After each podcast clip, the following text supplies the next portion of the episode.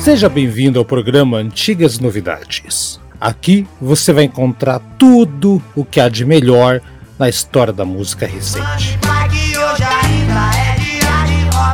Jazz, blues, rock, pop ou qualquer outro estilo que vale a pena. Toda semana, um membro da nossa bancada escolhe o tema. E é aí que o bicho pega.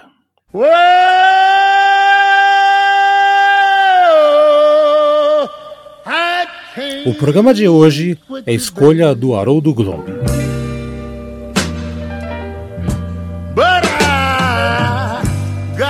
Lembrando que o programa Antigas Novidades é uma produção na pauta podcast.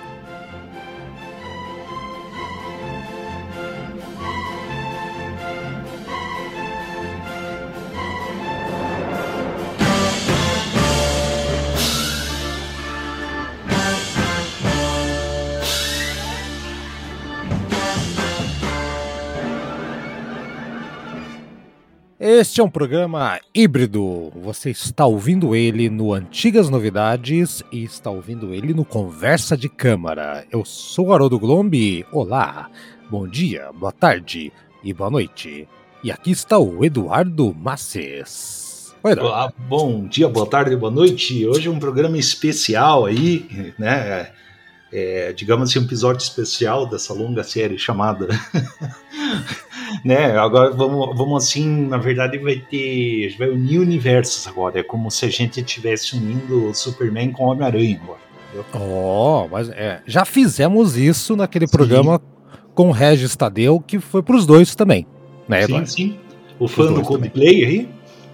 É, o fã do Coldplay, né? Mais fã do que Coldplay da vida, né? Mas é isso aí, gente. Então, o nosso, e nossa ideia hoje é conversar com você do programa Antigas Novidades, que gosta de rock, jazz, aquela coisa toda. E também nossos ouvintes do Conversa de Câmara, que escuta música clássica. Ó, oh, vocês que não se conhecem, ó, você que é do lado direito aí, que escuta rock, ó, esse cara do lado esquerdo aí, ele escuta música clássica. Então se cumprimentem. Isso, ó, amiguinhos, isso. Por que, Eduardo? Hoje é o grande concerto para grupo e orquestra da Deep Purple com a orquestra. Nossa senhora, Eduardo, que showzaço esse! Eu tá querendo fazer há muito tempo atrás, Eduardo. É, sim, a gente tem uma obra aqui que, que eu costumo dizer que é, eu vou ter críticas, tá? Até vou, já vou adiantar. Eu tenho críticas assim, eu fazia muito tempo que não ouvia.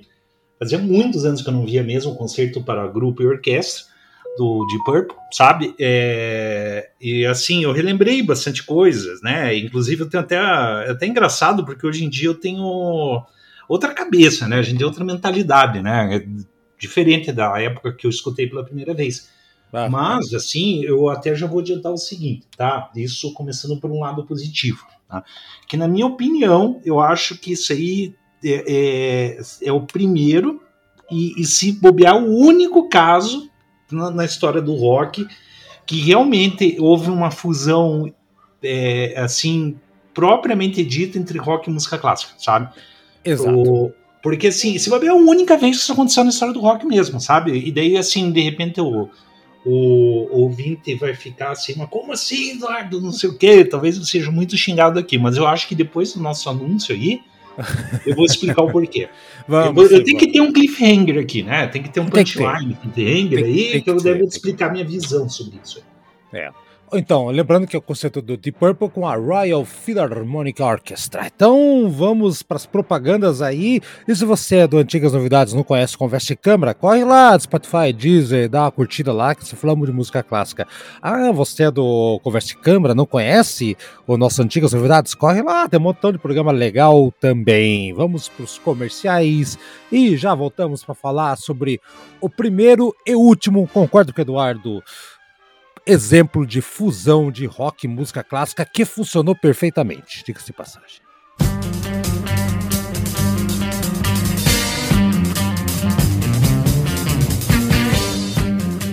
Acesse padrim.com.br barra antigas novidades e seja nosso padrinho ou madrinha. Apoie o nosso programa. É legal, tem muita coisa bacana e você ainda participa do nosso grupo no WhatsApp. Vai lá, padrim.com.br barra antigas novidades.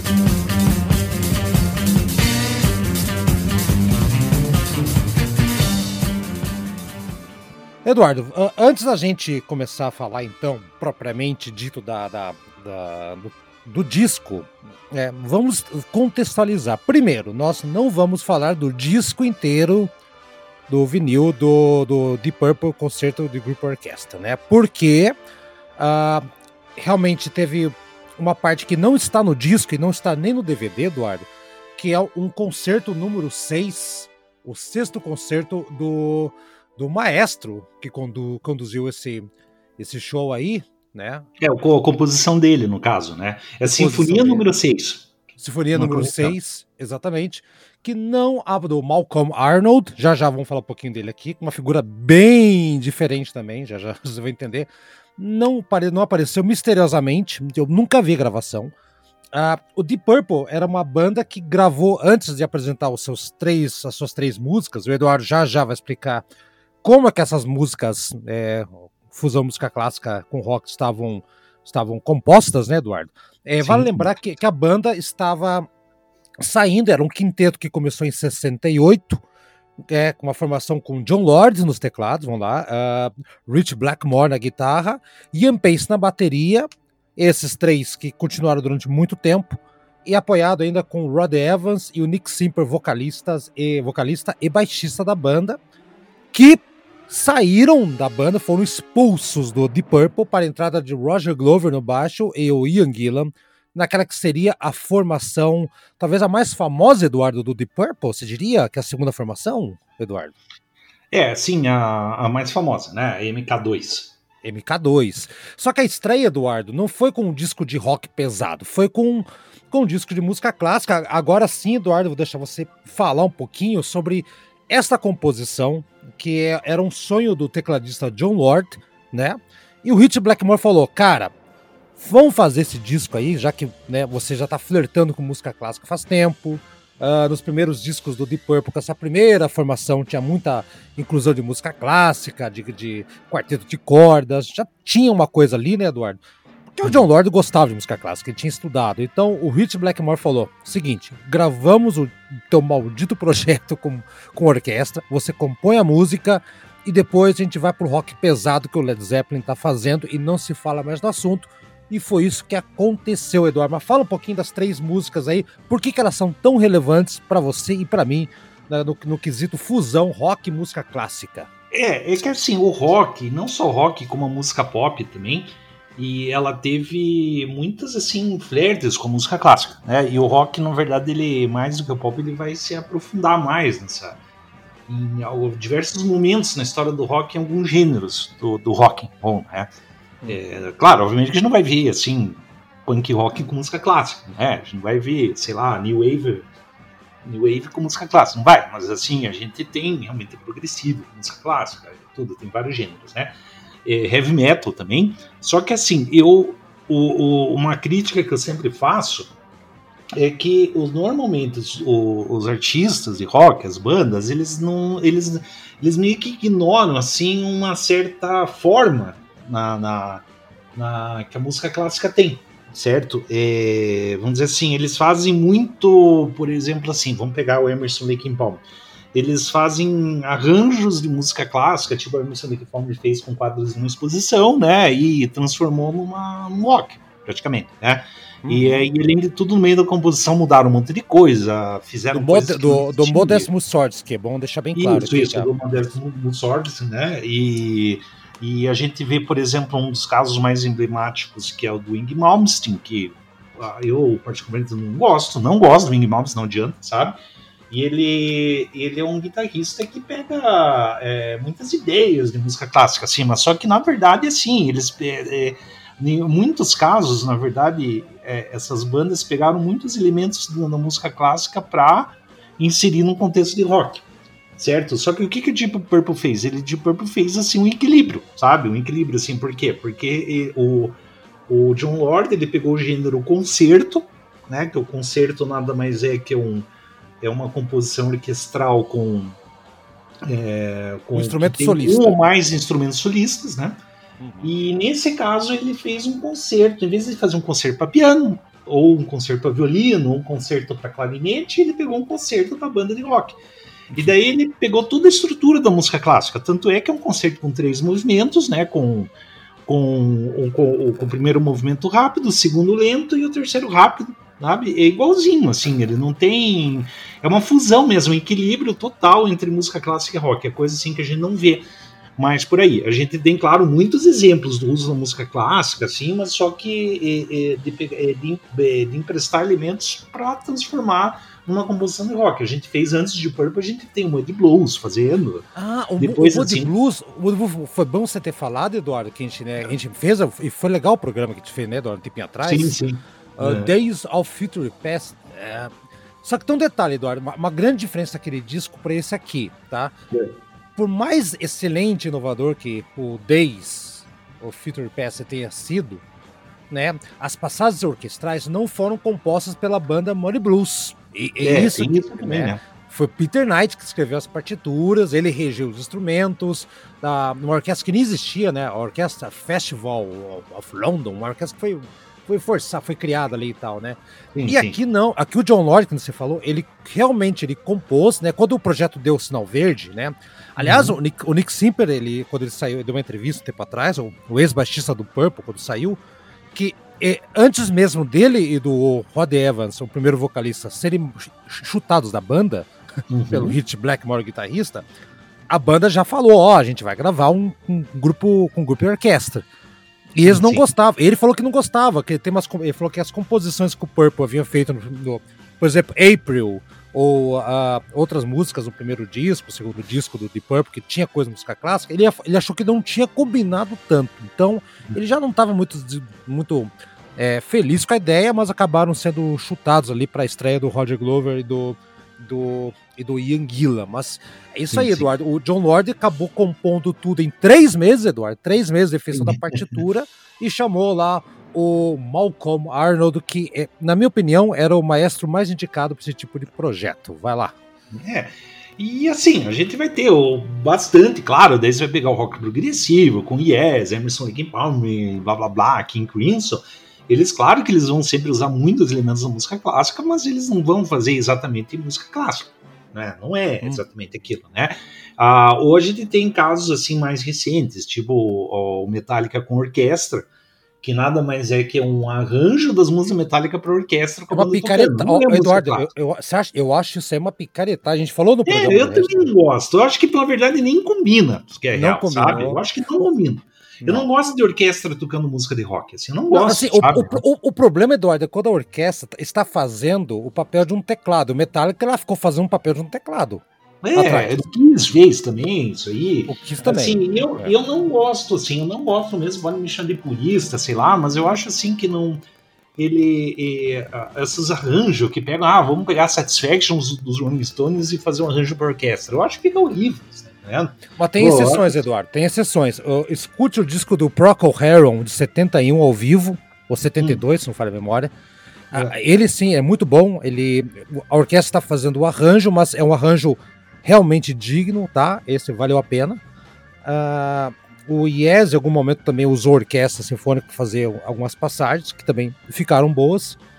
E o, e o próprio Purple, né? O, acabou gravando outras experiências, né? Gemini Suite, dois anos depois, que é, é praticamente a mesma fórmula, acabou repetindo. E o Rick Wakeman com o Viagem ao Centro da Terra, né? Joint the Center of Earth, também que é uma orquestra tocando, é mesmo música clássica, mas é uma orquestra, uma orquestra uh, uh, sinfônica à disposição da composição do Rick Wakeman. Então, não, não, sim, tem, sim, mas tem é que digo, assim, é, é, é, que eu tô falando de arranjo de música que já existia, assim. Ah, não, não, não. Podre. O Metallica ficou nojento, cara. Nossa. É, assim, até, até porque assim, eu, eu, eu, tenho. Eu vou falar uma coisa, tá? Que os puristas não me levem a mal o que eu vou dizer, assim, mas mas o rock and roll, ele não é. A característica do rock and roll não é uma, uma, uma complexidade harmônica, entendeu? Não, não existe. O rock and roll, a graça do rock and roll não é essa.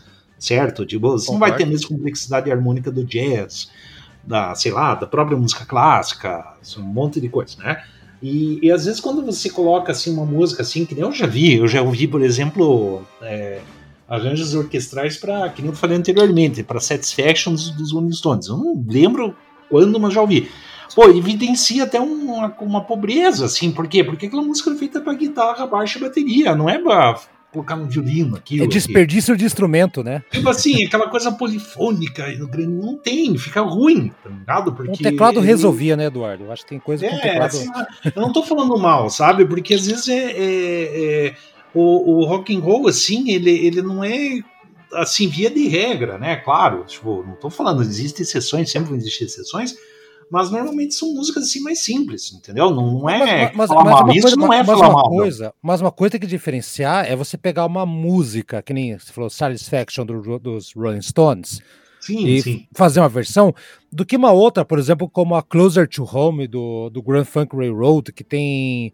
Ah, não, é, não é Closer to Home, tem uma outra música do Grand Funk que tem um que tem orquestra, já já vou dizer para você. Que é, eu já não lembro daí. Grand Funk Railroad. E daí, então, assim, até lembrando também um outro caso, que o Malmsteen também gravou um disco com uma orquestra, né? Uma orquestra lá da China, né? E assim, é meio. É uma coisa assim, até meio sem coerência, porque daí não segue aquela estrutura de música clássica. Assim, ele não fez um concerto para orquestra e guitarra elétrica. Que ia ficar legal se alguém soubesse fazer um troço desse, de bem feito, entendeu? Sim, tipo assim, sim. bem feito, sabe? Assim, vamos fazer um concerto para guitarra elétrica, concerto para orque né, orquestra e guitarra elétrica, com três movimentos, com com introdução, desenvolvimento do tema, e vai lá e volta, e vem a cadência, daí vem o movimento lento. Eu nunca vi, cara. Eu acho que até, inclusive, fica uma ideia aí para um, um, guitarrista fazer um troço desse, assim, mas nos moldes da música clássica, para fazer o crossover mesmo, né? Fazer ah, o equilíbrio, assim. Entendeu? Eu, eu não sou claro que existe totalmente liberdade artística, cada um faz o que quiser, tudo, mas por isso é que eu digo que que esse é um exemplo para mim do que o Jim fez, isso é mérito da banda mesmo, é um elogio que eu faço, que realmente os caras, o John Lord ele soube, ele entendeu realmente assim que, não, peraí, eu estudei música clássica, eu sei que música clássica é dessa maneira, eu vou seguir a tradição, tá, para para fazer o negócio e, e, pá, tá entendendo? Ele, ele mandou bem nisso, mandou muito bem nisso, sabe? E, e, e lembrando que no, o Purple não foi a primeira banda a tentar colocar ou colocar música clássica, né? Os próprios Beatles já fizeram isso antes. Ah, sim, é. os Beatles também. Inclusive, assim, eu, eu sempre digo até que o Beatles, para ter uma ideia, eu acho que, que ele ele ele estava mais próximo da música clássica do que o Malmsteen, por exemplo, sabe? Muito, muito. Ele muito ele estava mais, mais antenado até com as coisas mais, mais de vanguarda, mais coisa. Não é que naquela coisinha assim, ah, vou pegar uma escalinha lá que eu do classicismo e colocar na guitarra, que uh, sabe, uma coisa de copiar o Paganini assim para para dizer sim. que eu sou um gênio da guitarra, né? Sim, sim, é. Tem coisa, tem coisas além disso, né? Entendeu? É. Então tá bom.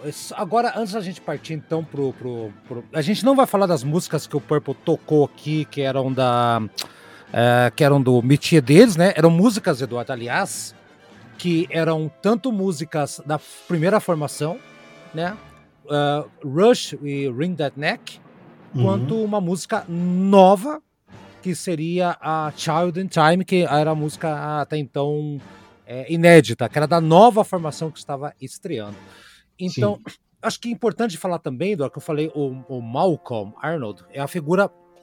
Foi a melhor figura que podia, poderia ter aceito, aceito esse desafio, Eduardo. Por quê? Hum. Ele tem uma frase, assim, uma frase dele que é bem legal. A música é um ato social de comunicação entre pessoas, um gesto de amizade o mais forte que existe. Ó, ó que, que, que, que hum. coisa, né, Eduardo? E é um cara que ele, ele foi, ele era muito menosprezado na, na, na própria Inglaterra pela, pelo pessoal de música clássica, Eduardo. Principalmente porque ele fez uma das músicas mais famosas. Você sabe qual é uma música mais famosa dele, que foi para cinema e tudo mais? Qual? Não sei. A Ponte do Rio Quai. Ah, é dele? Não, não. Aquilo lá é Coronel, Coronel Bugey, o nome daquilo lá. Não é dele, não, hein? Deixa eu ver não. aqui, peraí. Ok, mas a versão que a gente conhece lá, aquela versão orquestrada, foi, foi dele. Ó, oh, peraí, peraí, peraí. Só um pouquinho. Peraí. Ó, tá escutando aí? Sim, mas, a, mas, a, mas a, a, versão que a gente conhece do cinema foi dele. Ah, tá. Não, beleza. Só que a composição não é dele, né? Ele, é, uma, ele é uma, na verdade, uma posição militar mesmo. Foi até feita por um, por um tenente sabe? do exército, sabe? É, mas a, mas a música fanfarronice toda lá foi ele que fez, ele que foi responsável por colocar a parte do assovio e tudo mais. Uhum. E, a, e a versão original é bem diferente, né? Enfim. Não, é bem igual, cara. Não é, cara. De jeito chato, nenhum. cara. Não é de jeito nenhum, cara. É a versão original é muito diferente. Bom, enfim. Acontece. É, que... eu acho que, deixa eu ver, ele fez, é, ele fez o. eu, não, eu acabei não pesquisando isso, eu tô vendo agora, tá? É porque eu tenho lembrança que essa música aí realmente era da. Era bem. Era do começo do século XX, né? E tem, ele fez uma suíte chamada da, da The Bridge of the River Quay, a suíte, né? Uma suíte, sabe? Daí, apesar que sabe que esse filme eu nunca assisti, se for, você vai achar bizarro. Tá aí dentro. Sim. É. Bom, enfim, ele fez muita música para cinema, Eduardo. Pra, pra... Sim. Ele conheceu o Dmitry Shostakovich, fez amizade com ele em 57, fez lá com ele, produziu uma série de, de sinfonias, coisas mais ecléticas, né? Sim. Opa, passou a moto do Rob Halford é, aí, parabéns, Rob Halford. Passa uns motoqueiros barulhentos aí. Rob Halford, né? E ele acabou, só que ele acabou ficando muito impopular. Os músicos gostavam dele, os músicos da orquestra amavam ele, que era bem divertidão e tal. Sim, sim. E, e apesar de, de né, dessas coisas, ele é meio impopular, até mesmo por causa das, das fanfarrosices que ele fazia e tudo mais. E mas ele tinha algumas pretensões modernistas que ele acabou abandonando mais para frente, apesar da amizade dele com, com o Shostakovich, Eduardo. Mais uhum. de 500 composições, né, incluindo aí 132 trilhas de filmes, Eduardo, nove sinfonias, inclusive a quinta sinfonia dele é bem legal, uh, sete uhum. balés, duas óperas, 20 concertos, ou seja, um monte de música de câmara, você que gosta, dá uma pesquisada aí, Eduardo. E, uhum. e é muito legal. E o que acontece, Eduardo? Em 43, ele era um cara pacifista, de esquerda e pacifista. Ele acabou abandonando tudo e se juntou ao exército britânico. Né? Só que ele não gostou nada do que viu, ele, ele sentiu repulsa ao, ao autoritarismo Sim. e ele queria sair lá do exército e ele não aguentava. E sabe como é que ele saiu do exército? Ele deu um tiro no próprio pé e recebeu Puta. alta. Pô, isso que daí de onde surge a expressão, né? Dar um tiro no próprio pé. No próprio pé, exato. É, ué, olha aí, ó. Então, ele acabou. Enfim, a vida dele, para resumir, é muita coisa aqui, nem é o, o cerne da questão, mas só que ele acabou ter, é, se envolvendo muito com vinho e várias mulheres, tinha um estilo de vida com champanhe pra caramba. Baladeiro. Baladeiro e na década de 70 isso acabou afetando gradualmente a saúde mental dele, Eduardo. Infelizmente, até que ele foi para Irlanda em 72 para tentar ver se parava de beber, para Irlanda para parar de beber, né? é, é, mas ele acabou, por causa das posições dele de, de visões políticas de esquerda, ele acabou é, tentando um cargo na como mestre de música da rainha após a morte do mestre de então, o Arthur Bliss, e ele não conseguiu, né? Acabou não uhum. conseguindo. Ele teve uma separação, um divórcio que arrasou com ele em 78, tá? E, e bebendo muito tudo mais, acabou internado no hospital para tentar vencer o alcoolismo. Ficou lá até 83, Eduardo. Nossa. Saiu do hospital, não tinha ninguém para acudir ele, uma assistente social. É, encontrou ele num bar e falou: Não, vamos lá que eu vou levar você pra morar comigo. Ele ficou lá até 84, Eduardo. Quando uhum. ela, a assistente social, morreu. E ele acabou sendo literalmente largado nas ruas e foi reconhecido por um caminhante na rua que olhou e reconheceu: Cara, você é o cara que, que tocou lá com o Deep Purple. Olha isso, Eduardo. Nossa senhora. O cara reconheceu, estive lá e tal. Ele entrou em contato com a BBC de Londres e falou: Ó, cara, o cara tá aqui, tem que ajudar. Enfim, conseguiram ajudar ele. E ele ia compor em 86 a sua nona sinfonia, cara, que faltava. Só que como ele ficou de novo em evidência, começou a receber muitas encomendas. Muita é. coisa. Ah, precisa uma música aqui. O flautista, o tal de James Galway, falou: ah, faz uma música para mim. Uh, Michael Petri, faz outra música para mim. Ele começou a fazer e acabou que ele demorou um tempão para concluir sua nona sinfonia, Eduardo. E ele uhum. faleceu dia 23 de setembro de 2006, apenas algumas semanas antes de alcançar 85 anos de vida, Eduardo. Olha a vida do cara. E quando você falou é. do Rio Kwai, realmente o Rio Kwai, a música original, o incidente realmente não é dele, mas ele fez a versão definitiva, ele orquestrou a versão definitiva lá. Uhum. Interessante, eu não, eu não tinha, até confesso que eu não tinha me, me cercado da biografia dele para apresentar esse episódio aí, tá? Achei bem legal tá? você, você explorar essa, esse lado aí, tá? Vamos, vamos lá, Eduardo. Então, vamos começar então com o primeiro, movimento então do, desse grande concerto, Eduardo, vou deixar você começar, que é o First Movement Moderato Allegro, Eduardo, o primeiro movimento da banda com orquestra. E, o, e assim, quem assistiu o vídeo, Eduardo, vai ver, primeiro, o John Lord, tecladista novo, extremamente nervoso, mas nem piscava, Eduardo, nem piscava, tão nervoso e tenso. Né? O Roger Glover, baixista, é, começando na banda, começou com um concerto de orquestra, mas totalmente solto, leve, tranquilo, como se nada tivesse acontecendo. O Ian Gillan, vocalista, que só cantou de fato no segundo movimento, estava tranquilão. Um Rich Blackmore, tipo, meio tipo com cara de blacer, tipo, tanto faz, vamos tocar essa merda aqui. E um, e um baterista, Ian Pace, tipo, tranquilão, tipo assim, de que horas que acaba aqui pra gente ir pro pub encher o caneco. Vai lá, Eduardo, primeiro movimento. É, então, eu, eu obviamente que eu tenho elogios esse concerto, mas eu, como eu falei, eu vou ter críticas também, sabe? É óbvio que eu tenho mais coisa positiva a falar do que negativa, né? Óbvio, óbvio, assim, porque, poxa, eu, eu acho que é um grande mérito uma banda de rock e um integrante de uma banda se dedicar a escrever um concerto de música clássica, né? Mesmo misturado com rock porque o John Lord ele teve que realmente escrever todas as partes da orquestra e tudo. Isso, poxa, não é uma coisa fácil de ser feita. Né? Eu, pelo menos, não sei como é que faço. Imagina né? partitura por partitura para cá, para o primeiro violino, segundo violino, rapaz que trabalha em, em três meses, Eduardo. Tem aqui um, uma, uma orquestra começando com um tema bem bonito, tá? Ele fica na cabeça, que vai se tornando cada vez mais tenso, né? Ele vai é, o, assim, eu acho, assim, a primeira crítica que eu faço de concerto, tá? Eu acho bem mal gravado. Eu não gosto da gravação disso aí. Eu acho. Ah, eu também concordo. Muito não, mal é registrado. Muito mal gravado, infelizmente, sabe? Eu acho assim que é, é um puta de um desperdício essa gravação. É, apesar que existem outras gravações desse concerto com, com né, até o Deep Purple regravou nos anos 90, depois de uma reconstrução da partitura. Lembrando que, também outra curiosidade dessa obra aqui, que a partitura foi perdida em 1970. Sim, depois que acabou o concerto, é, cadê a partitura? Vou guardar aqui, partitura. Pô, mas é assim, o cara não fez uma cópia, né? Brincadeira, meu. Não... pois é. Anos 60, anos 70, né? Acho que tá louco, muita maconha é. na cabeça. É, é, muito, muito LSD sabe? Mas assim, ele tanto que o concerto ele foi restaurado por ajuda lá de um, de um musicologista lá que uh, ficou ouvindo as gravações, vendo as gravações de filmagens e ouvindo a nota e ficar reconstruindo de ouvido. Né? Nossa, é, e diz que levou anos, Eduardo, para reconstruir as partituras, cara. Puta que olha, imagina o empenho disso, né?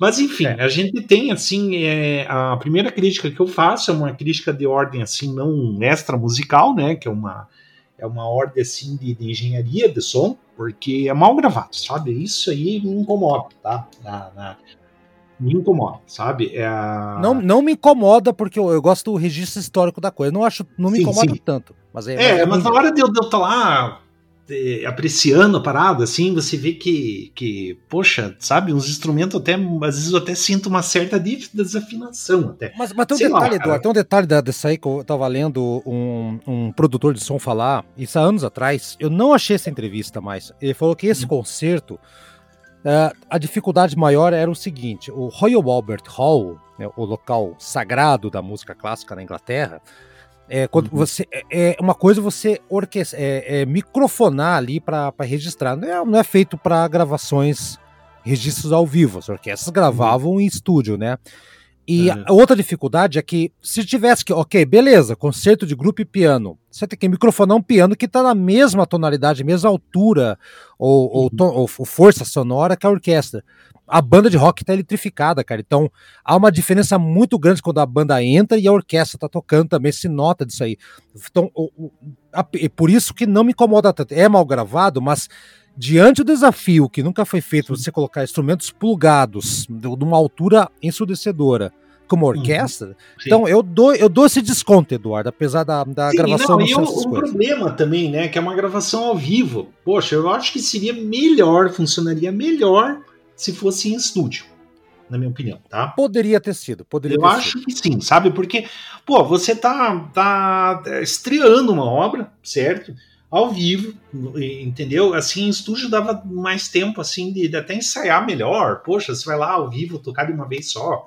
Mas você, é, não acha, você não acha que teve o frescor da, da, da, da estreia, da Premiere? Ah, você não acha que... Não, não, acho, não, não concordo, assim, porque é uma composição, música clássica, assim, é aquela parada, é a partitura, tá lá, tudo bem, existem muitas gravações ao vivo por aí, normal, né?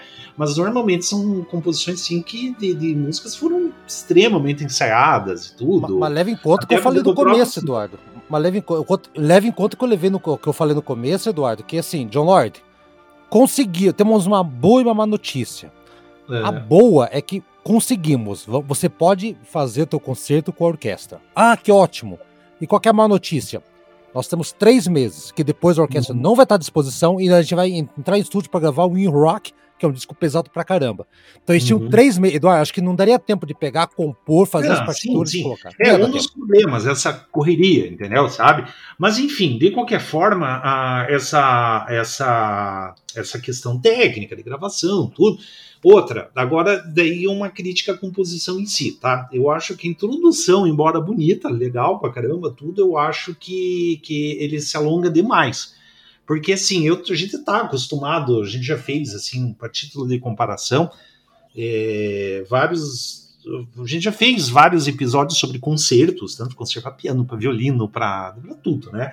Já fez pra tudo. E, cara, eu nunca vi uma introdução demorar mais de seis minutos, sem entrar o instrumento solista. Sete minutos. Essa que leva, é, leva sete, sete minutos. Sem entrar um instrumento solista. Tudo bem que é meio absurdo eu falar assim, ah, demora sete minutos, que na música clássica não é bem. A gente não vai contar isso em minutos, a gente pode dizer assim, contar em compassos, né? Mas na uhum. prática, dificilmente a gente vê uma coisa durar de mais de quatro minutos sabe? E Sim. muitas vezes, na verdade, a gente o instrumento solista ou conjunto de solistas, porque ah, existe até, por exemplo, Beethoven lá ele fez concerto triplo, por exemplo, né? Que é para uhum. piano, violino e violoncelo. É. Ele, ele entra, às vezes, às vezes entra até no, no começo, já tá, já começa já o diálogo. Um né? minuto. Um minuto é, tá todo e, mundo tocando. É. é. enfim, e a gente tem isso aí, eu acho engraçado também do, do, do começo, assim, que antes da banda entrar, a orquestra ele começa aquela coisa assim meio meio grandiloquente, às vezes meio ameaçadora, mas antes da banda entrar, entra uma musiquinha alegre assim que parece aquela coisa assim do do, puta, do filme Esqueceram lá, de mim. Parece o filme é, Esqueceram de Mim. É, estão colocando armadilhas para os ladrões. Mas adoro essa parte agora, eu acho muito legal. Sim, né? acho legal, sabe? E assim, agora depois entra a banda mesmo, né? daí como o rock realmente é muito bom, é uma pauleira legal pra cacete, assim, sabe? É, o Deep Purple tá fazendo o que faz de melhor mesmo, né?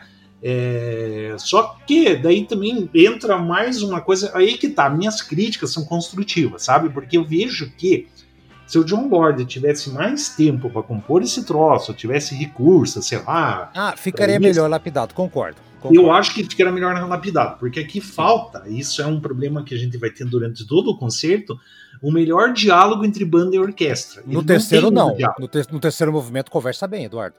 Não, mas é que não é tão assim, sabe, simbiótica que nem você vê em outros concertos ah, não, não. comuns por aí, sabe? Mas vamos descontar é, que é três meses que acabou não, Sim, sim, é três meses. E outra, a gente tá falando de um cara que é compositor de rock, não é compositor de música clássica. Exato. Né? Não é uma coisa você, você pode exigir do Shostakovich, então pode fazer. O cara faz com o amanhã um concerto para você, né? Aí, sim, aqui, sim. Aqui... Não, Mas eu, sei, concordo, eu concordo tudo isso levando em consideração, tá? Porque assim, é realmente muito louvável. Assim, na verdade, se demonstra realmente que o John Lord, assim, era um cara com muita inteligência musical acima do roqueiro médio, claro, né? Muito Porque assim. o cara tá lá, não, eu vou explorar um troço assim que não é da minha área, né? Mas eu vou fazer, vou na cara e coragem e faz, né? Assim, ele a, a impressão que dá, talvez, que esse concerto talvez seja até parece até um trabalho para faculdade, assim, tipo assim, eu, eu, se ele, ah, eu tenho aqui que fazer para fechar o terceiro ano, eu tenho que fazer um concerto aqui, né? É um TCC. Provavelmente ele não ia tirar 10, entendeu? Sabe? Não, eu acho que iria, cara. Eu acho que pelo pouco tempo, cara, eu, eu acho que. É, assim, não tô falando que é ruim, gente, por favor, sabe? Porque ele é aproveitável, assim, muito aproveitável, tudo. Mas, assim, ele, ele acaba até pela, pela característica até meio que inusitada do negócio. A gente tá falando assim, não é um concerto para violino, nem pro piano, mas pra banda sabe? E assim, daí a gente vai ter a questão também que vai, vai ter aí uma cadência, né? É, e, e, assim, a cadência nesse caso seria o solo do, do Rich Blackmore, né? Ele, o Rich Blackmore entra naquele solo assim meio, putz, cara, às vezes ele toca muito bem, claro, eu gosto muito do Rich Blackmore, mas também quando ele começa aquela, que ele entra naquele mal dos guitarristas dos anos 60 e 70 que fica tocando lá, tipo, sem parar e às vezes até meio sem objetivos, tá entendendo? Sabe? É até uma piada, Eduardo, que, que rolava a época, que o, que o Malcolm, o maestro, virou pro, virou pro John Lord e falou: Quanto tempo que vai ficar solando guitarrista? Deu John Lord. Ah, o hit? Hum. Deixa quieto. Sabe? É, e assim, ele, ele acaba. A, a, tem poucos momentos que tem uma interação bem entre orquestra e banda, sabe? E acaba se tornando blocos separados, né? Sabe? E daí, mais uma característica, assim, do problema da gravação viva, daí, claro que a frescura minha não é bem. que é frescura, tá? Vou dizer assim, não que me importe. Oh, vai, nossa, vai, no, vai, vai, lá, o ouvido de Nutella, o que, que te incomoda? É, aí, não, não, é que tipo assim, sabe, existe uma etiqueta nos concertos de música clássica que é o seguinte: você só se aplaude ao final do concerto e não entre o intervalo dos movimentos. Mas ali é um grupo roqueiro que tá ali, Eduardo. É um pouco eu roqueiro. Sei, é uma tá bobeira, bobeira. Eu tô falando que é bobeira, tá? Tanto que eu já fui em vários concertos aqui no, em Curitiba, aqui, que a galera aplaude no meio dos movimentos que se foda. Ah, e, sabe? Então, Mas, eu acho que é bom é isso. Ver, porque quando você vê as gravações ao vivo, de, de, de, performance ao vivo, lá do Arthur Rubinstein tocando ao vivo, lá você só vai ver aplausos no finalzinho do CD. Né? Aqui não, mas aqui aí, termina mas e ali, tá, é sabe? Eu acho legal isso, eu gosto disso, que o rock é para quebrar as coisas. Não, cara. sim, eu sei, Muito mas como a gente tá falando do, do, da questão do, do, do eu não tô implicando com isso, tá? Eu, só para deixar bem claro, eu só tô é, mostrando. Nem tem como assim, implicar, olha só. Que... Em 69, Dor, quem tava no Royal Albert Hall não era o, o cara do Monopólio, do, do sim, era o roqueirão. E, inclusive, vários takes da galera dançando, agitando a cabeleira lá, sim, cara, os sei, lá. Não, eu sei, é uma coisa diferente mesmo, mas é que eu, assim, é só me chamou a atenção, porque em gravações ao vivo a gente não vê isso aí. A gente só vê no final. Realmente o cara termina e depois tem tipo bis, né? Que o cara, às vezes Sim. o instrumentista toca, ah, vou tocar aqui uma musiquinha bem conhecida só para entreter e, e beleza, isso. sabe? Isso é, é. comum. Mas, mas assim, eu achei curioso isso aí, né? Que mostra realmente assim que é o choque de universos, né? Sabe? Uhum, né? Isso de, que eu, de... aí que eu queria chegar. Isso que é, eu acho legal, cara. Né? Enfim, é isso que tem para falar do primeiro movimento. Tem ideias legais, tudo, não vou negar, tanto na parte rock and roll, assim, que né, a banda mesmo, quanto na parte orquestral de música clássica. Eu achei assim, mas aquele ah, negócio, se o, o, John Lord ele tivesse mais experiência, mais tempo, tudo poderia ter feito um trabalho ficaria melhor, entendeu? Poderia, Isso aí poderia. não é uma, assim, eu não digo que é uma obra assim, ele não é um diamante lapidado, tá? Mas, mas é legal, é legal sim, eu, vou dizer. Eu, eu, eu, vou discordar de você, Eduardo, tanto que é minha escolha para esse mês, mês de sim, abril, sim. que é o meu mês da, aqui do programa Conversa de Câmara, eu que vou escolher os temas. Ah, vou discordar que o primeiro movimento do concerto ele, ele serve para uma coisa: apresentar a orquestra para sim. o público roqueiro, não é o contrário. Sim, não, sim. Não, isso temos que levar em conta. Não é uma, vamos mostrar o rock para o pessoal, é, é o contrário. Vamos trazer a música clássica para, para o roqueiro. Então aquela sessão ali que começa até com um tom mais menor, né? É, vai ondulando, vê que as cordas vão ondulando, é bem pontuado, os tímpanos são sonoros, tem muito, é muito percussivo essa música em, em vários momentos, nos três movimentos, tá? Ah, as, cordas, as cordas também é, acabam fazendo um grande duelo, aquele negócio dos sete minutos que você falou, que vai indo, vai indo. Então, a uhum. composição do John Lord vai aproveitando ao máximo todas as texturas. Então, eu penso assim: como temos que apresentar uma, uma, uma sinfonia para um público que não está acostumado, ele explorou ao máximo esse comecinho aí. Por isso que sim. textura, com, é, com, é, vários é, com, é, é, sons contrastantes, é, metais estrondosos, cordas, pizzicato, dinâmica silenciosa, alto, baixo, mudança de tempo. Tudo isso em sete minutos, Eduardo. É, muito complexo para pensar, né? E aí uhum. sim, depois de sete minutos, entra a banda, que você falou, Hit Blackmore, que se destaca maior nesse começo aqui, né? E que nem eu falei, John Lord tá muito tenso.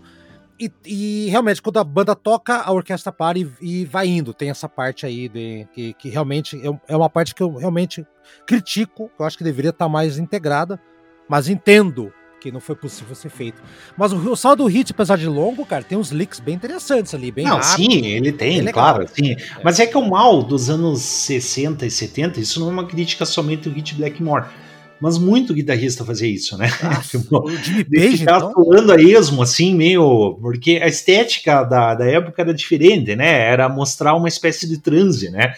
Não era uma espécie assim, ah, eu tô mostrando uma composição, uma ação, um solo genial, mas era tipo assim, entrar numa espécie de transe hipnótico, sabe? Eu vejo isso, na minha opinião. É. A estética da época queria fazer isso. Mas, Bom. assim, realmente às vezes cansa, sabe? Ele Ah, cansa, também acho, assim, também acho. É, é, podia fazer uma, uma coisa assim. Eu, quando era mais novo, assim, eu, eu adorava essas coisas, mas depois com o tempo começa a enjoar um pouco, sabe? É. E outra, né? outra, outra coisa que eu, que eu acho apaixonante do primeiro movimento, Eduardo, é que lá pelas tantas, acho que lá pelos, é, pelos sei lá, cara, faltando uns quatro minutos pra acabar, é, Hum. você lembra que, a- que para tudo, vem aquela explosão de pratos, né? Psh, Sim. Aí vem uma melodia, fom, fom, fom, fom, fom, fom, fom, fom, sabe? Uhum, Cara, sim, isso, sim. Quando, eu, quando escutei a primeira vez isso, cara, eu juro que eu fiquei imaginando um, tipo, Barão Vermelho voando, que é uma coisa muito, sabe, tipo, Pato Donald voando, olha que estão aqui, tom, tom, tom. muito Disney, cara, muito, muito Sim, legal, sim. assim, sabe? Então, eu acho que o primeiro movimento é isso aí, a banda tocando muito bem, apesar do nervosismo, se nota que a banda está nervosa, principalmente John Lord, né? E, mas eu acho que é, vamos jogar para os nossos dois públicos, Eduardo, para o Conversa e para o Antigas, para que eles digam o que, que acharam dessa primeira primeiro movimento. Vamos embora, e vamos partir para o segundo? O que você acha? Vamos lá, vamos lá.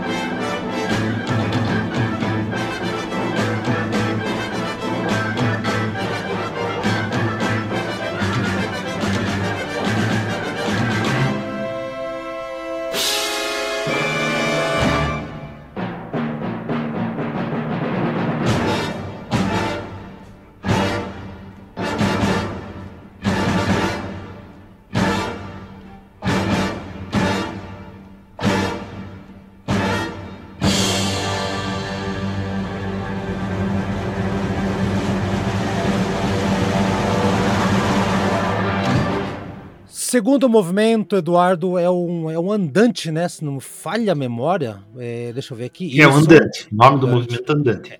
É, o primeiro, até a gente esqueceu de falar, né? Que é moderato, depois é alegre. Alegre. A... Eu, falei, eu falei, na verdade, mas tudo ah, bem. Falou? Não lembro se. Vai lá, Eduardo, fala aí então do. É, do o segundo movimento, assim, é um movimento que eu gosto bastante, embora eu tenha uma pequena crítica que eu acho que o, o John Lorne ele cria muito suspense, ou seja, de, demora para desenvolver, tá? As coisas demoram para acontecer, mas só que quando as coisas acontecem, elas ficam muito bonitas, sabe?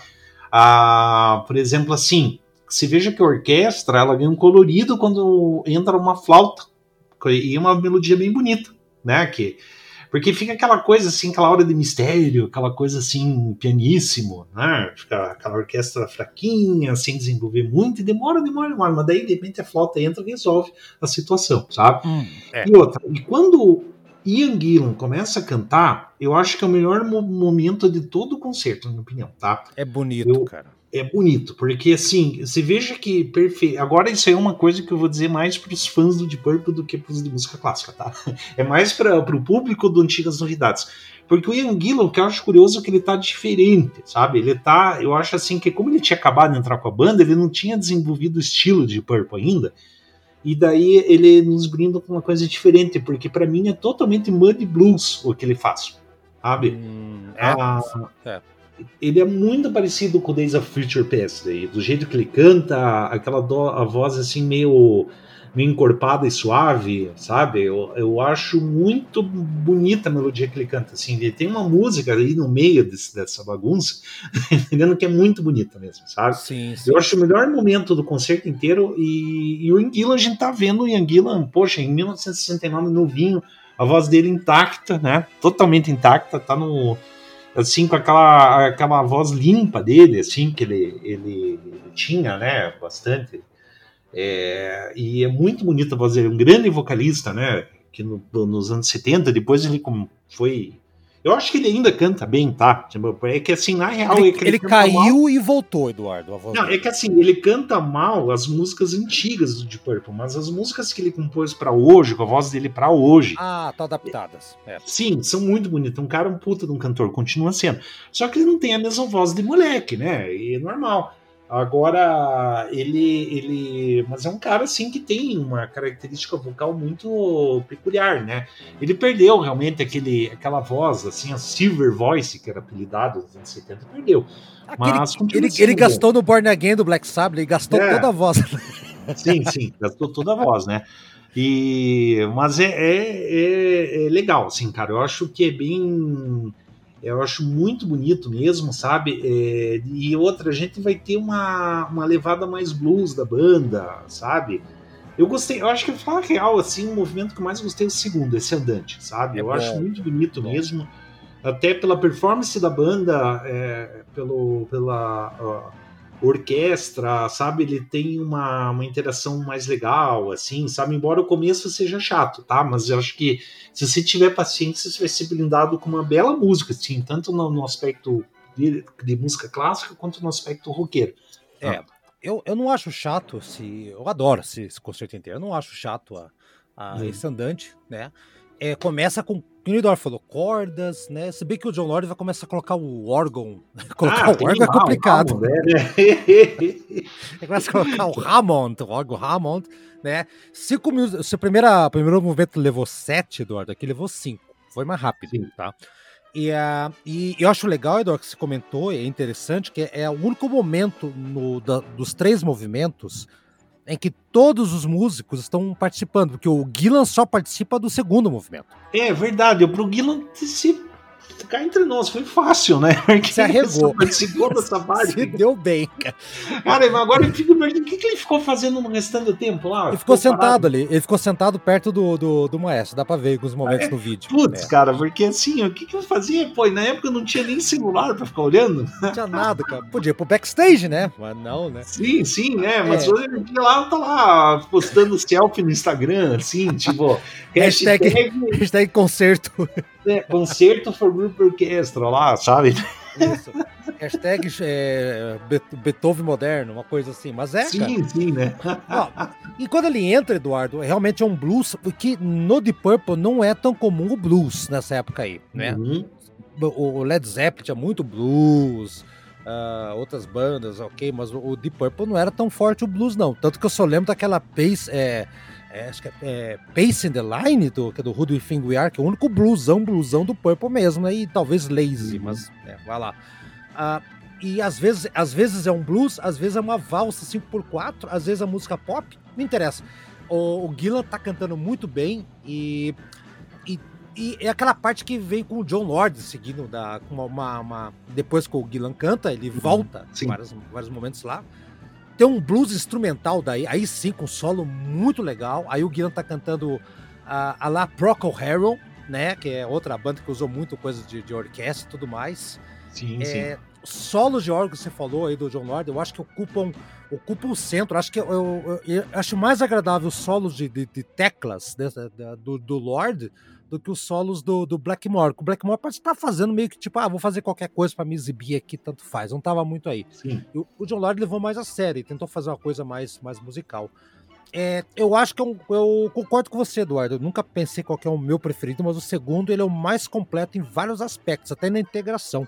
Bem, bem colocado, Eduardo. Então... Sim, sim, eu, eu gosto. Eu acho principalmente por causa do Young tá? Eu acho que o grande destaque mesmo, porque ele tá realmente entrando com uma. Ele tá com uma voz assim que ele perdeu com o passar do tempo. Você vê um Young assim, sim. é fresquinho lá, sabe? Tipo, começando o primeiro dia de emprego dele lá, sem vícios. Ele era o estagiário do Purple aqui, coitado. Fica é, sentado aprendendo aí.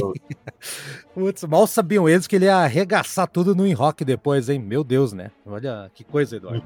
Bom, e, e repare, Eduardo, também, na, da, a, não sei se você conseguiu colocar muita atenção, até porque a gravação que você falou nela, essas coisas, mas na hora que começa o Gillan cantar, quando entra o baixo, cara, o, o, Roger Glover tá mostrando um serviço absurdo aqui nessa música também. A linha melódica uhum. do baixo é uma coisa muito bonita, vale a pena prestar atenção também. Segundo movimento, Eduardo, vamos para o último. Vai lá.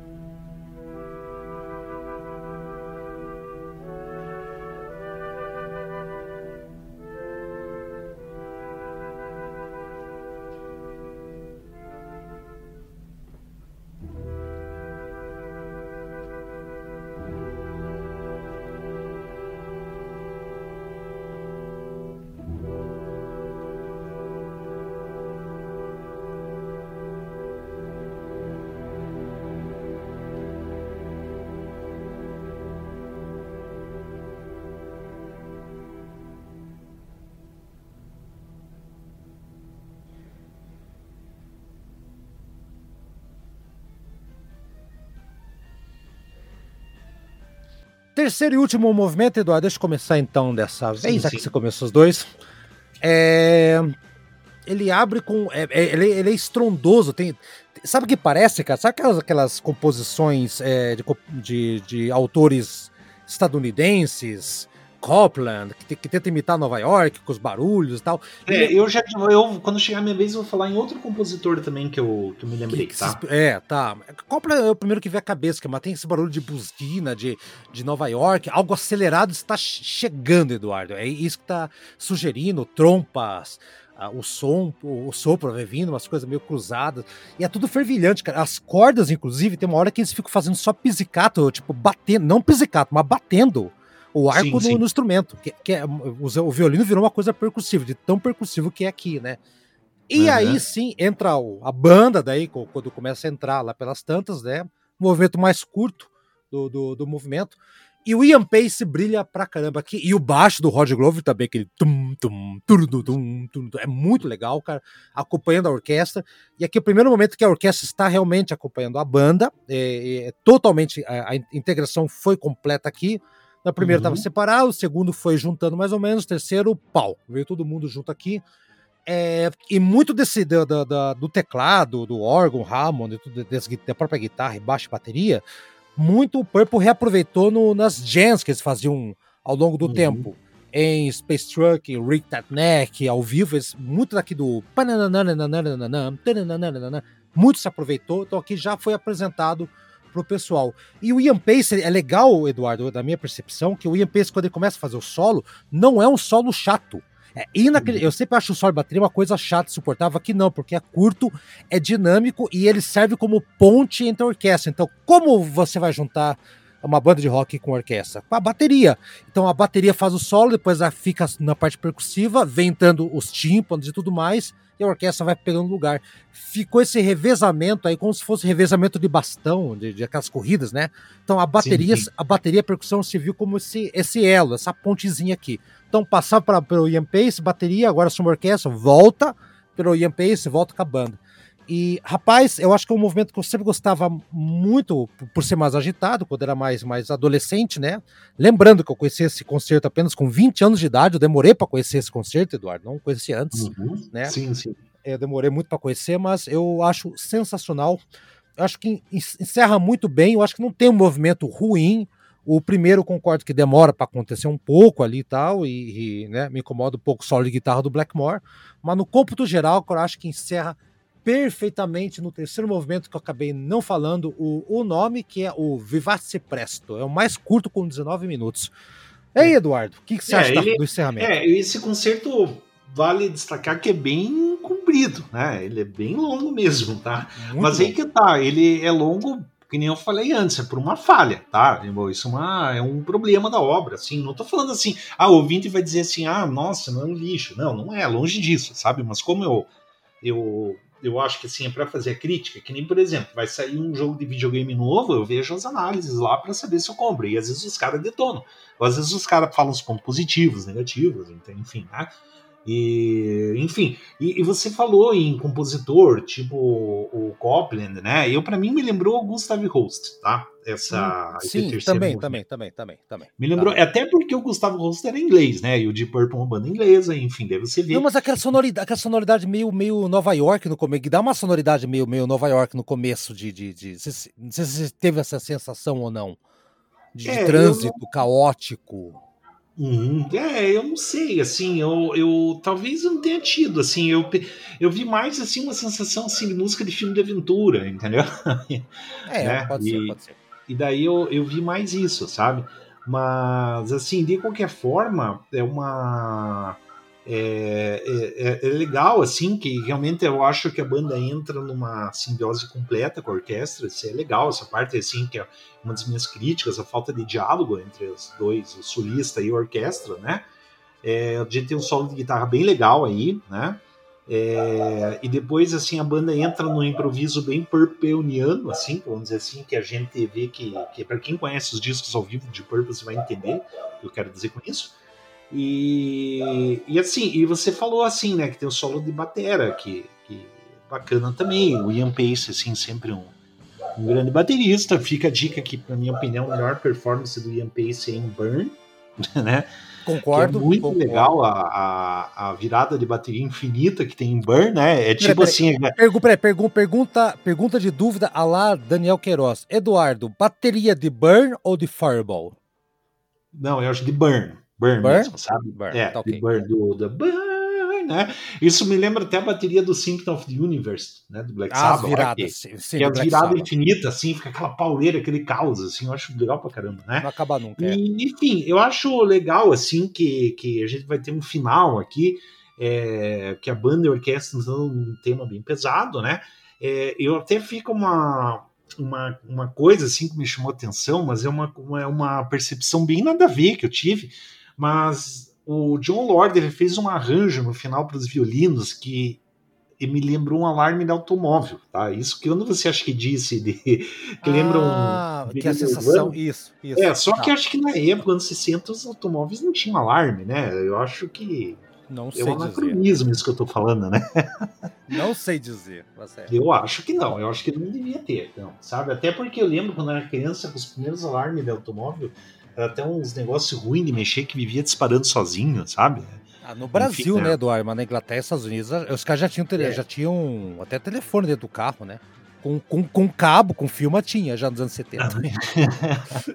né, tinha até. Nossa, os carros dele até tinham motor já nessa época, né? não, não era Flintstones mais.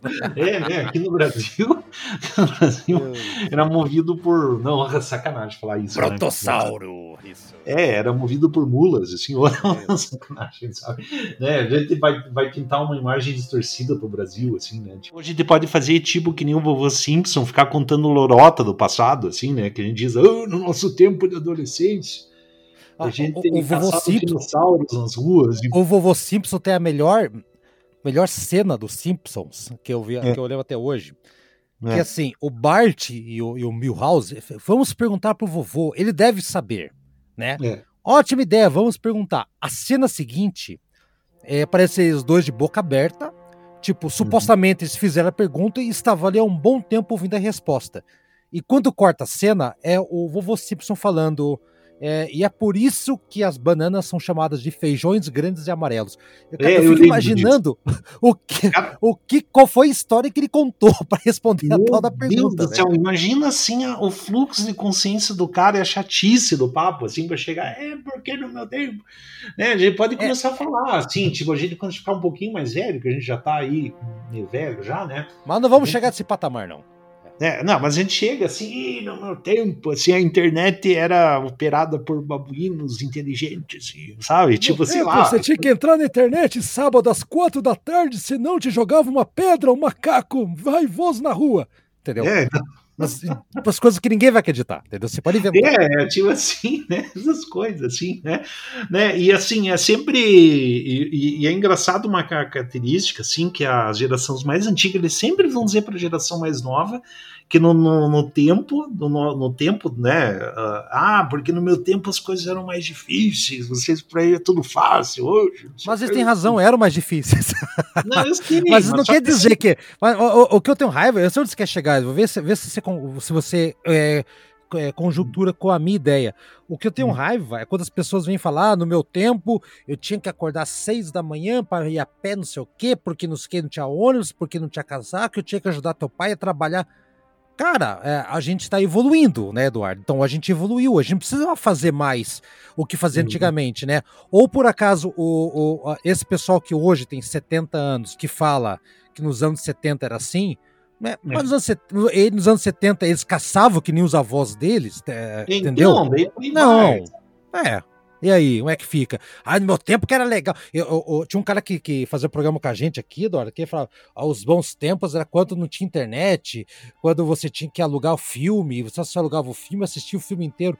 Eu falei, cara, quem é que tem saudade de VHS que, que ficava mofada a fita? Eu não tenho nenhuma saudade do VHS, cara. Pra mim, Eduardo, quando o DVD surgiu, inclusive, foi a melhor coisa, cara. Nossa, que alegria que foi. Hein, Eduardo? É. O, o, o, pra quem não sabe, eu e o Eduardo tinha uma. Você se lembra, Eduardo, quando a gente era adolescente? Tinha uma locadora na, na, na rua, entre as nossas casas. É, uhum. Né? Quem não sabe, eu, eu morava numa, numa rua e o Eduardo morava na, na mesma rua, mas pra frente lá, né? Era mais ou menos Sim. isso aí. Tinha uma locadora que era perto do colégio decisivo, que era o segundo andar de uma mercearia, Eduardo. Você lembra?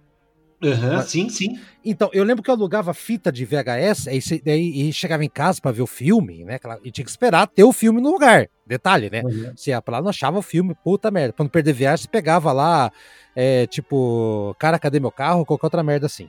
Aí, Sim. né, ou, ou, uma porcaria tipo Goonies, assim, como qualquer filme ruim do, da época. E, uh, e chegava em casa, cara, eu pegava, peguei esse filme lá, Eduardo, e algum filho da polícia, para não falar outra coisa, tapou uhum. aquele lacrezinho da fita VHS que tinha, você colocava um adesivo, um, um durex, e você uhum. podia gravar. O cara me grava um pedaço da sessão da tarde no meio do filme. Puta merda. Deus ah, cara. Então, então, cara, quem tem saudade dessa época aí, ah, vá, faça-me o favor, né, cara? Não, não tem jeito. Eduardo, mais uma coisa aqui a respeito do, do último movimento. Não, claro, que daí eu, eu, eu ia falar um negócio também, que às vezes é. Claro que a gente tem críticas às coisas atuais, mas daí entra num outro papo aí. Mas enfim, nem vou perder tempo falando disso. Mas enfim, uh, eu acho assim, tá? No, no modo geral, assim, eu acho que é uma obra que vale a pena ser conhecida, tá? É, é uma, não deixa também de ser uma curiosidade, né? Uma, uma coisa assim é, na, na, minha opinião, é realmente uma composição, uma obra boa, uma composição boa do John Lord, assim, mas poderia ser melhor, tá? Só isso, assim, não tô. Não é uma crítica, sabe? Não é. é na verdade, é uma crítica, sim, mas uma crítica construtiva. Não é aquele tipo de coisa que eu falar assim, ah, é uma merda isso, nem oh, esse lixo. Não, não. Tem momentos bons. Ao contrário do Eduardo, eu acho uma obra sensacional do começo ao fim, sempre gostei. E, e, assim, sempre gostei mesmo. E um detalhe curioso, antes de eu ouvir o terceiro movimento, Eduardo, é que na uhum. época essa música foi feita para mostrar, entre aspas, não, não foi esse o objetivo, né? Mas ele tinha uma, uma coisa meio de mostrar a música clássica para os, os, os roqueiros, tá? É, realmente isso e é uma preocupação à época, né? Uhum. Leonard Bernstein fazia lá concertos para a juventude, então eu vi essa preocupação à época. E hoje, Eduardo, eu, ve, eu colocando essa música no programa Conversa de Câmara, eu tô, eu tô querendo fazer o caminho contrário, mostrar o rock para o pessoal de música clássica. Então, estou fazendo o caminho reverso do, do saudoso John Lord, o tecladista que morreu há 10 anos atrás, né, infelizmente, né? E, mas deixou essa obra-prima aqui. Ele fez outras composições clássicas ao longo da vida dele, mas não vamos explorar aqui mais, porque uma, um, essa aqui já é perfeita, já, já, já, já resume todas as outras. Eduardo, uhum. semana que vem, programa meu de novo, mês inteiro meu, então se prepara, descanse e vamos ouvir o terceiro Sim. movimento. Depois passe o tema aí para eu estudar. não tema, Eduardo, não tema. Não tema o tema. Não tema o tema. Não Sa tema diante do, do tema. tema. É, já é, dizia Sassamu Tema. Tchau pra você então. É, então. tchau, galera. Tchau, tchau pra vocês. Até mais.